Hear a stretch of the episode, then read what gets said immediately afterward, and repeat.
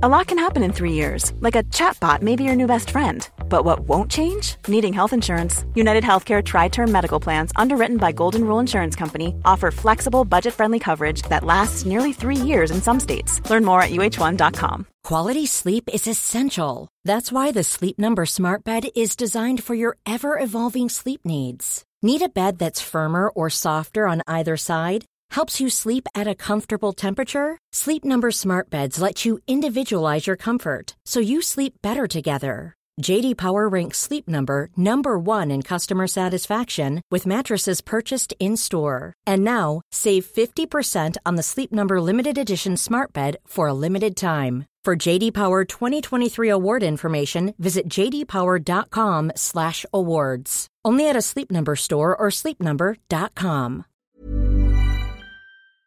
Bonjour à tous et bienvenue sur Cosmos. Pour commencer, je tiens à vous présenter mes excuses pour cette voix inhabituelle et malade. J'espère qu'elle ne vous gênera pas trop.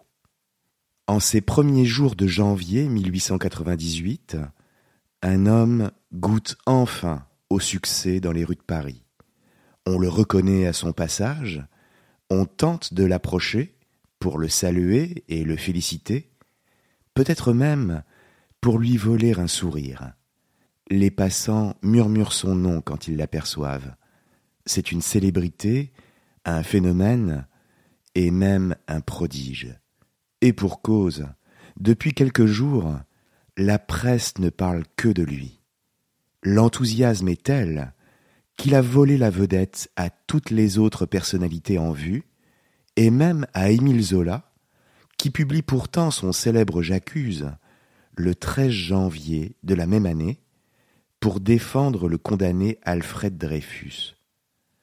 On en a presque oublié les scandales politiques de la Troisième République, ou même la guerre qui menace en Europe. Cet homme, c'est Edmond Rostand, l'auteur de la pièce Cyrano de Bergerac, dont la première a été donnée le 28 décembre 1897 au théâtre de la Porte Saint-Martin, et dont le succès ne retombe pas. Bien sûr, Rostand avait déjà connu la reconnaissance du public quelques années plus tôt, avec d'autres pièces, mais rien de comparable à ce qui lui arrive maintenant, et alors qu'il n'a que vingt-neuf ans. Non, cette fois, il est l'auteur d'un chef-d'œuvre, et ceux qui le croisent, ou qui ont eu la chance d'assister à une représentation, le savent bien. Et pourtant, cet homme dont le succès éclatant vient couronner un immense talent, cet homme n'est pas heureux. Il n'est pas heureux parce qu'il sent déjà que le succès de Cyrano va l'enfermer, comme s'il n'était que l'homme d'une seule pièce, et puis parce qu'il y a les critiques qui commencent déjà à l'attaquer. Ils disent que Cyrano de Bergerac est un bluff littéraire, du charabia, un récit médiocre aux plaisanteries banales, on l'accuse d'être un faux poète, qui a écrit un chef-d'œuvre de vulgarité, sans compter les historiens qui ne sont pas en reste, et qui portent leur coup sur le terrain de la vérité scientifique, pour souligner toutes les erreurs de l'auteur à propos du vrai Cyrano, lequel était un philosophe libertin et un auteur du XVIIe siècle. Enfin, ce qui touche d'autant plus Rostand, c'est qu'on l'attaque sur le sujet même de la pièce, en arguant qu'elle se résume à l'histoire d'une duperie, celle de deux hommes qui se jouent d'une jeune fille pour la séduire, et cela en passant à côté de la grandeur même des personnages, de leur beauté physique ou morale, de leur finesse et de leur verbe, et surtout du panache, lequel est au fond le vrai sujet de la pièce? Mais alors, de quoi s'agit-il exactement dans cette œuvre, qui est restée, n'en déplaise aux critiques, comme l'une des plus admirées du public? Qui est ce personnage, Cyrano? Quelle valeur porte-t-il? Qu'avons-nous à apprendre de lui? Et surtout, qu'est-ce que le panache? Qu'est-ce qu'avoir du panache? Cyrano de Bergerac est une comédie héroïque, c'est-à-dire ni tout à fait une comédie, ni tout à fait une tragédie. Il s'agit d'un genre théâtral à mi-chemin entre les deux, présentant un héros aux qualités extraordinaires, mais placé dans des situations qui frôlent souvent le burlesque, de sorte qu'il n'est jamais tourné en ridicule, mais n'est pas non plus confronté aux grandes interrogations, voire aux dilemmes des personnages tragiques. Il en ressort un va-et-vient permanent entre le comique et la grandeur du personnage, laquelle est bien réelle. La pièce avait d'abord été écrite par Rostand pour Constant Coquelin, acteur célèbre de son époque, afin de lui préparer un rôle sur mesure. Mais l'auteur ne croyait pas au succès, et assailli par le doute, il n'en finissait pas de se répandre en excuses auprès de l'acteur pour l'échec à venir, le soir de la première, et même auprès de son épouse, Rosemonde Gérard, qui avait avancé des sommes considérables pour monter le projet, et qu'il pensait avoir ruiné. Mais contre toute attente, le succès fut immédiat. La pièce raconte l'histoire d'un cadet de Gascogne, c'est-à-dire une sorte de mousquetaire au XVIIe siècle, à l'époque de Louis XIII. Il est connu pour sa vaillance au combat, son adresse à l'épée, sa force herculéenne, et au-delà de tout cela, son verbe. En réalité, son épée et sa capacité à parler sont ces deux armes qu'il n'hésite pas à utiliser en même temps, c'est-à-dire en faisant de la poésie dans le but de ridiculiser son adversaire tout en l'affrontant à l'épée. Cyrano est une sorte de poète guerrier qui voit plus de grandeur à soumettre ses ennemis par la puissance de ce qu'il dit qu'en faisant couler leur sang. Il est donc d'autant plus redoutable que son incroyable répartie lui suffit pour ne pas aller au bout de ses duels si le besoin ne s'en fait pas sentir. Car Cyrano fait rire à tel point qu'on le craint plus pour le déshonneur d'un bon mot reçu de sa part, et dont tout le monde se souviendrait, que pour sa lame elle-même, laquelle est déjà redoutable. Il n'a peur de rien, sauf d'une seule chose, d'être ridicule auprès des femmes s'il leur avouait son inclination.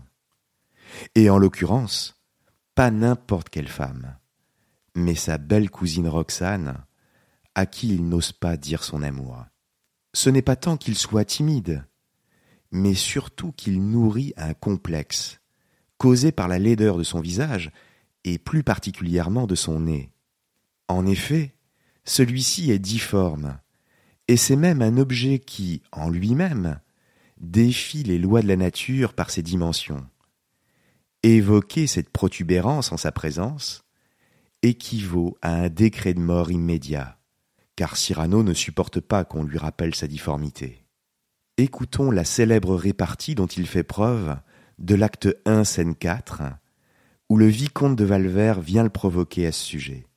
Et je m'excuse d'avance auprès de tous les comédiens qui ont su dire ces mots mieux que je ne saurais jamais le faire, et pour qui j'éprouve la plus vive admiration.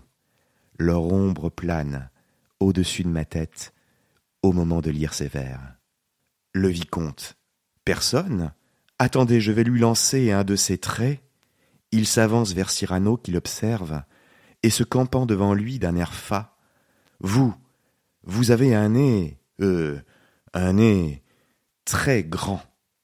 Cyrano gravement. Très. Le vicomte riant. Ah. Cyrano imperturbable. C'est tout? Le vicomte, mais. Cyrano. Ah non, c'est un peu court, jeune homme. On pouvait dire au Dieu bien des choses en somme, en variant le ton. Par exemple, tenez, agressif. Moi, monsieur, si j'avais un tel nez, il faudrait sur le champ que je me l'amputasse. Amical, mais il doit tremper dans votre tasse. Pour boire, faites-vous fabriquer un anap. Descriptif, c'est un roc. C'est un pic, c'est un cap. Que dis-je, c'est un cap. C'est une péninsule. Curieux. De quoi sert cette oblongue capsule? D'écritoire, monsieur, ou de boîte à ciseaux? Gracieux. Aimez-vous à ce point les oiseaux que paternellement vous vous préoccupâtes de tendre ce perchoir à leurs petites pattes? Truculent. Ça, monsieur, lorsque vous pétunez, la vapeur du tabac vous sort-elle du nez, sans qu'un voisin ne crie au feu de cheminée? Prévenant, gardez-vous votre tête entraînée par ce poids de tomber en avant sur le sol. Tendre, faites-lui faire un petit parasol, de peur que sa couleur au soleil ne se fane. Pédant, l'animal seul, monsieur qu'Aristophane appelle Hippocampéléphantocamélos, dut avoir sous le front tant de chair sous tant d'os. Cavalier, quoi l'ami, ce croc est à la mode? Pour pendre son chapeau, c'est vraiment très commode. Emphatique, aucun vent ne peut, né magistral, t'enrhumer tout entier, excepté le Mistral. Dramatique, c'est la mer rouge quand il saigne.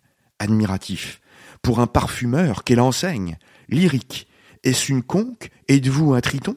Naïf, ce monument, quand le visite-t-on? Respectueux, souffrez, monsieur, qu'on vous salue. C'est là qui s'appelle avoir pignon sur rue. Campagnard, et hardé, c'est titané Nanin, c'est que knavé géant, ou ben quelque melon nain. Militaire, pointé contre cavalerie. Pratique, voulez-vous le mettre en loterie? Assurément, monsieur, ce sera le gros lot. Enfin, parodiant Pyrame en un sanglot, le voilà donc ce nez qui des traits de son maître a détruit l'harmonie, il en rougit le traître. Voilà ce qu'à peu près, mon cher, vous m'auriez dit, si vous aviez un peu de lettres et d'esprit. Mais d'esprit, ô le plus lamentable des êtres, vous n'en eûtes jamais un atome.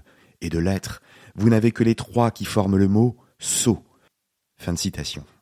On voit à quel point Cyrano est un héros capable de la répartie la plus remarquable. Un peu plus loin dans le texte, il va agir, c'est-à-dire se battre, puisque Valvert va l'y pousser, mais tout en improvisant un poème en se battant. Un poème sur le combat lui-même. Il est donc aussi capable de mettre en scène ses propres exploits, en même temps qu'il les accomplit. La force de Cyrano, c'est qu'il peut donner la puissance de la description à tout ce qu'il fait, en même temps qu'il le fait. D'une certaine manière, il est en train d'écrire sa propre légende sous les yeux de tous. Il lui donne la puissance d'être transmise par ceux qui en sont témoins et qui ensuite raconteront ce à quoi ils ont assisté, en regardant et en écoutant cet homme extraordinaire. Mais toute la subtilité du personnage tient à ce qu'il ne parle pas pour nous impressionner, ce qui réduirait celui-ci, en en faisant un simple outil au service d'intentions moins nobles. En réalité, Cyrano est même un homme extrêmement pudique, qui serait sûrement le dernier à se mettre en avant s'il ne croyait pas juste la cause pour laquelle il agit. Quand il parle, c'est pour défendre quelque chose de plus haut que lui, et en laquelle il croit, voire en laquelle il pourrait tout sacrifier. S'il agit, c'est pour défendre la beauté, l'esprit, l'honneur, la grandeur d'âme, la bienveillance envers les faibles, la camaraderie et un certain renoncement à soi-même, à ses propres désirs, pour prendre en compte ceux des autres. Pour ce héros, pour qui agir et parler ne font qu'un, pour qui l'action et la parole vont de pair, il ne s'agit pas de chercher à se distinguer. Et le paradoxe, c'est que c'est justement ça qui le distingue il tire sa force de ne pas se soucier de lui-même, ce qui a pour conséquence une liberté inouïe. Il est libre par rapport au jugement de ceux qui ne l'aiment pas, comme il est libre par rapport aux institutions dont il se moque, ou par rapport aux honneurs. Simplement, il ne faudrait pas non plus se laisser prendre au piège de Cyrano, malgré toute notre admiration pour lui, car tout cet appareil où se mêlent le courage et le verbe, n'est là que pour mieux dissimuler les faiblesses du héros. Pour Cyrano, parler, c'est aussi une manière paradoxale de ne pas se dévoiler, ce qui nous le rend bien sûr d'autant plus attachant. Son secret, c'est comme je le disais tout à l'heure, son amour pour la belle Roxane, et sa faiblesse, c'est le complexe qu'il nourrit par rapport à sa laideur. Alors, quand il comprend que Roxane est amoureuse de Christian, lequel vient juste d'arriver dans la compagnie de cadets de Cyrano, et que celle-ci lui demande de le prendre sous sa protection, il propose au jeune homme de faire à eux deux un héros de roman, pour reprendre ses propres mots. Pourquoi? Eh bien parce que Christian est beau, mais ne sait pas parler. Il en est même totalement incapable. Cyrano, lui, possède l'art du langage, mais il est laid. À eux deux, ils formeront donc un personnage capable de plaire à Roxane, à la fois par la beauté du corps et celle de l'esprit. De sorte que la question qui est posée ici est celle qui consiste à savoir que recherchons-nous vraiment chez l'autre, son physique ou son intelligence. Or, dans la pièce, Cyrano souffle son texte à Christian. Il lui dit ce qu'il doit dire, si bien que Roxane est plus impressionnée par le verbe que par la beauté physique. Ou si vous préférez, elle est amoureuse de Cyrano, mais ne le sait tout simplement pas. Et c'est précisément au moment où elle pense que son amour pour Christian est le plus fort, c'est-à-dire quand elle lui dit qu'elle ne l'aime plus du tout pour sa beauté, mais bien pour son esprit, qu'elle est d'autant plus amoureuse de Cyrano, mais encore une fois, sans en avoir conscience. La scène du balcon est à cet égard un bijou. La voilà seule sur son balcon, et Christian paraît quelques mètres plus bas dans l'obscurité. Mais, alors qu'il se cache derrière un arbre, c'est Cyrano qui lui souffle ses répliques, et en vient même à parler à sa place. Cyrano est un héros lumineux, mais qui reste dans l'ombre, qui parle tout haut, mais pour en faire profiter un autre, qui se sacrifie lui-même au nom d'un amour plus haut, et dont la manifestation est de regarder Roxane avant de s'écouter lui-même. Et pour toutes ces raisons, ce que Cyrano nous rappelle, c'est d'abord qu'une apparence hideuse peut dissimuler une belle âme. Ce qui n'est d'ailleurs pas sans nous rappeler l'enseignement de Socrate, une autre figure de la laideur magnifique, de la laideur grandiose. Mais c'est aussi une certaine manière d'être et d'agir, qui consiste, tout en renonçant à ses propres intérêts, à s'élever moralement par le refus de toute forme de dépendance vis-à-vis des puissants. Il s'agit de gagner le respect de soi-même, le plus important, en ne se soumettant pas au rôle que les autres aimeraient nous voir jouer. Et cela, quand on accepte de le faire, dans l'espoir de progresser socialement. En un mot, ce que porte Cyrano, c'est un refus de la bassesse et une apologie de la dignité. C'est ce qui lui fait dire non quand un très haut personnage, le duc de Guiche, neveu du cardinal de Richelieu, vient lui proposer d'être son protecteur, lui qui n'en a pas, ce qui garantirait son avenir, mais dans le même temps lui mettrait un collier autour du cou. Il le sait bien. Les critiques de la pièce y ont d'ailleurs vu une simple marque de fierté du personnage, de fierté au plus mauvais sens du terme. De Guiche propose à Cyrano qu'il lui confie une pièce qu'il aurait écrite, pour la montrer à son oncle le cardinal de Richelieu. Et bien sûr, si besoin, le cardinal la corrigera en changeant quelques vers, ce qui est tout simplement inacceptable pour Cyrano. En réalité, s'il est vrai que Cyrano est fier, ce n'est pas par orgueil, mais par esprit d'indépendance. C'est donc ainsi qu'il se justifie ensuite auprès de son ami Lebray. Là encore, laissons-lui la parole, car personne d'autre que lui ne peut la prendre aussi bien. Lebray. Si tu laissais un peu ton âme mousquetaire, la fortune et la gloire, Cyrano, et que faudrait-il faire? Chercher un protecteur puissant? Prendre un patron? Et comme un lierre obscur qui Life is full of awesome what ifs, and some not so much, like unexpected medical costs. That's why United Healthcare provides Health Protector Guard fixed indemnity insurance plans to supplement your primary plan and help manage out of pocket costs. Learn more at uh1.com. Quality sleep is essential. That's why the Sleep Number Smart Bed is designed for your ever evolving sleep needs. Need a bed that's firmer or softer on either side? Helps you sleep at a comfortable temperature? Sleep Number Smart Beds let you individualize your comfort so you sleep better together. JD Power ranks Sleep Number number 1 in customer satisfaction with mattresses purchased in-store. And now, save 50% on the Sleep Number limited edition Smart Bed for a limited time. For JD Power 2023 award information, visit jdpower.com/awards. Only at a Sleep Number store or sleepnumber.com. Millions of people have lost weight with personalized plans from Noom, like Evan, who can't stand salads and still lost 50 pounds. Salads, generally, for most people, are the easy button, right? For me, that wasn't an option. I never really was a salad guy. That's just not who I am. But Noom worked for me. Get your personalized plan today at Noom.com. Real Noom user compensated to provide their story.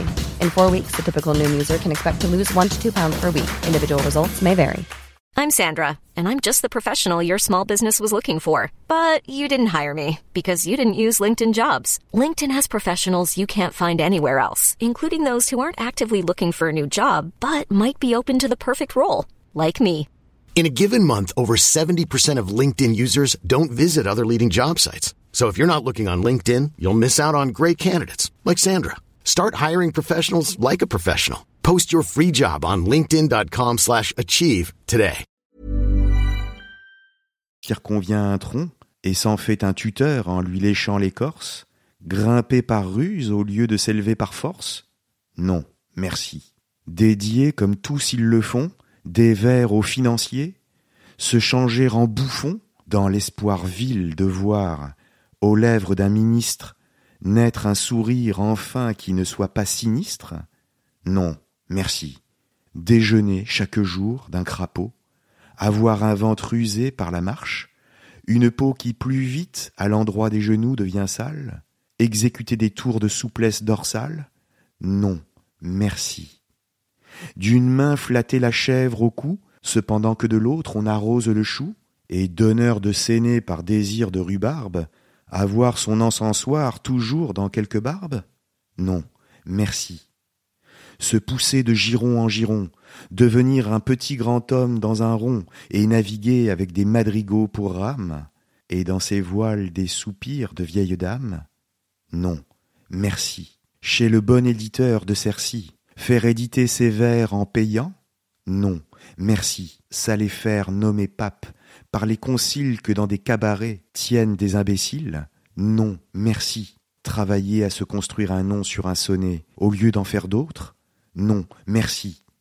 Ne découvrir du talent qu'aux mazettes Être terrorisé par de vagues gazettes et se dire sans cesse Oh, pourvu que je sois dans les petits papiers du Mercure François Non, merci. Calculer, avoir peur, être blême, aimer mieux faire une visite qu'un poème, rédiger, déplacer, se faire présenter Non, merci. Non, merci. Non, merci. Mais chanter, rêver, rire, passer, être seul, être libre, avoir l'œil qui regarde bien, la voix qui vibre, mettre quand il vous plaît son feutre de travers, pour un oui, pour un non se battre, ou faire un vers, travailler sans souci de gloire ou de fortune, à tel voyage auquel on pense dans la lune, n'écrire jamais rien qui de soi ne sortit, et modeste d'ailleurs se dire, mon petit, sois satisfait des fleurs, des fruits, même des feuilles, si c'est dans ton jardin à toi que tu les cueilles.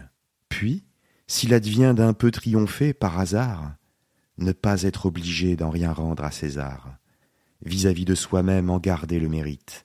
Bref, dédaignant d'être le lierre parasite, lors même qu'on n'est pas le chêne ou le tilleul, ne pas monter bien haut peut-être, mais tout seul. En réalité, s'il est vrai que Cyrano est fier, ce n'est pas par orgueil, mais par esprit d'indépendance. Le non-merci, lancé par Cyrano, c'est donc le refus des conventions sociales, et même professionnelles, dirait-on aujourd'hui. Mais s'agit-il simplement d'une liberté strictement littéraire, c'est-à-dire qui ne serait possible qu'à un pur personnage de fiction, ou au contraire, était-elle déjà la caractéristique du vrai Cyrano? Et d'ailleurs, justement, qui était le vrai Savinien Cyrano de Bergerac? Le philosophe et l'auteur, celui bien réel dont Rostand s'est inspiré pour son personnage. Pour tenter d'approcher cette figure historique, il faut d'abord dire que les sources sont très peu nombreuses et parfois fantaisistes, si bien que le mythe vient déjà le disputer à la vérité chez le Cyrano historique. Dans la biographie écrite par son ami Lebray, il est d'ailleurs souvent mis en scène comme un héros, et il est souvent difficile de dire ce qui est vrai et ce qui est faux tant son biographe semble l'idéaliser. Mais pour le dire simplement, le vrai Cyrano, c'est un libertin et un matérialiste de la première moitié du XVIIe siècle, auteur d'une œuvre importante qui inspirera les matérialistes du siècle suivant, notamment Diderot. Il est né en 1619 et il est mort en 1655.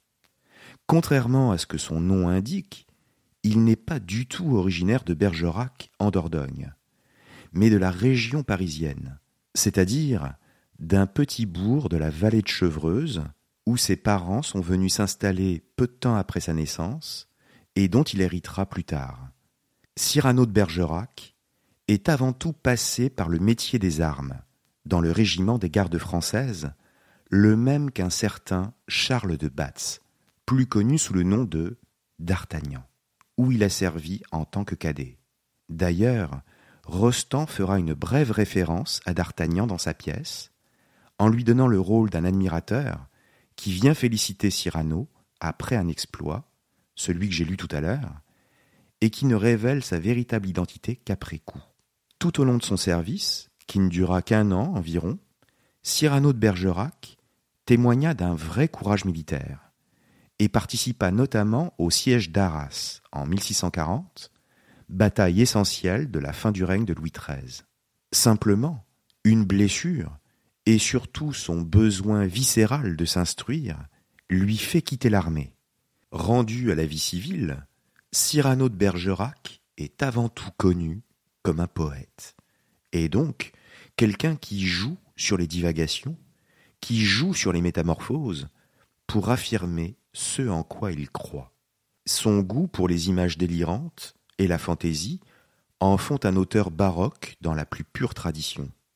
D'ailleurs, il faut noter que Molière lui-même n'a pas hésité à reprendre des formules entières de Cyrano, trouvées dans ses œuvres, pour les replacer ensuite dans ses pièces. Comme par exemple le très célèbre Qu'allait-il donc faire dans cette galère que Molière fait apparaître dans les fourberies de Scapin. Eh bien, cette formule, Molière l'a volée à Cyrano de Bergerac. Aussi incroyable que cela puisse paraître, mais ce qui est parfaitement avéré. Dans le même temps, Cyrano adhère aux thèses de la science moderne, comme celles de Copernic, de Galilée et de Gassendi, c'est-à-dire au fait que la Terre est ronde, que le système solaire est héliocentrique et non géocentrique, à l'explication mécanique et non divine des éclipses, et même sur la base de Giordano Bruno et avant Pascal, que l'univers est infini. Il en vient donc à critiquer les dogmes de l'Église, à s'en moquer même ouvertement en se proclamant athée, et à remettre en cause les valeurs morales qu'il considère comme absurdes. Pour lui, la seule chose qui soit vraie, ce sont les lois de la nature, qu'il faut apprendre à connaître afin de mieux libérer le désir, ce qui le place dans une région intellectuelle qui n'est pas si éloignée de celle de Spinoza, qu'il ne pouvait pas connaître. Mais on voit à quel point il ressemble au Cyrano de la pièce, notamment par le goût paradoxal des armes et de la poésie, du moins si l'on en croit les sources à notre disposition. Simplement, que nous importe car Rostand ne cherchait sûrement pas à restituer la vérité du personnage. En 1898, soit moins d'un an après la première de Cyrano, un jeune historien de la période Louis XIII, Émile Magne, publia un véritable réquisitoire contre l'œuvre de Rostand pour en souligner les incohérences historiques, intitulé Les erreurs de documentation de Cyrano de Bergerac. À la vérité, le titre fait presque sourire, car s'il est vrai qu'il y a des erreurs, ou plutôt des libertés prises par l'auteur, par rapport à la réalité historique du vrai Cyrano, il n'est presque jamais question de respecter la vérité dans une œuvre de fiction, ce que le jeune historien semblait ignorer. En réalité, Rostand s'était même particulièrement bien documenté, non seulement sur Cyrano, mais aussi sur toute son époque, dont il est parvenu à retranscrire l'essentiel dans sa pièce, c'est-à-dire un état d'esprit, lequel ne peut pas être trouvé dans un livre d'histoire, mais passe forcément par la littérature. Cet état d'esprit, c'est celui des duels épiques sous le cardinal de Richelieu, l'essor de la pensée, qui est celui de l'époque de Descartes, et d'un certain tempérament irrévérencieux. Il y a chez Cyrano une prise de distance, une liberté, un esprit de rébellion, qui ne consiste pas à dire et à faire n'importe quoi, à être grossier gratuitement ou à attaquer sans discernement, non, mais plutôt à faire apparaître une résistance dans le monde, et à faire en sorte que l'expression d'une différence, d'une originalité, soit possible. Simplement, comprenons qu'il n'est pas non plus question pour Rostand de montrer l'esprit du XVIIe siècle, mais plutôt de célébrer une valeur que le XVIIe siècle a porté au plus haut l'expression, mais qui reste néanmoins une valeur intemporelle, c'est-à-dire que l'on peut retrouver à d'autres époques. Et cette valeur, qui est donc l'enjeu principal de la pièce, c'est le panache. Mais alors, qu'est-ce que le panache, encore une fois? D'une certaine manière, je n'ai parlé que de lui depuis le début, sans encore lui donner une définition. Et pour cause, parce que cette définition du panache, c'est Rostand lui-même qui nous la donne lors de son discours d'introduction à l'Académie française en 1901. Écoutons-le. Ah, le panache. Voilà un mot dont on a un peu abusé, et sur le sens duquel il faudrait bien qu'on s'entendît. Qu'est-ce que le panache? Il ne suffit pas pour en avoir d'être un héros. Le panache n'est pas la grandeur, mais quelque chose qui s'ajoute à la grandeur, et qui bouge au-dessus d'elle. C'est quelque chose de voltigeant, d'excessif et d'un peu frisé. Si je ne craignais d'avoir l'air bien pressé de travailler au dictionnaire, je proposerais cette définition.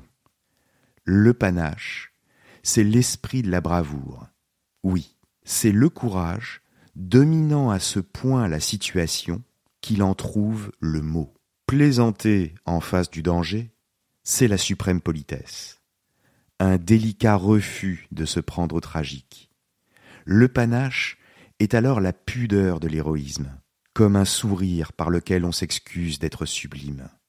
Certes, les héros sans panache sont plus désintéressés que les autres, car le panache, c'est souvent dans le sacrifice qu'on fait, une consolation d'attitude qu'on se donne. Un peu frivole peut-être, un peu théâtral sans doute.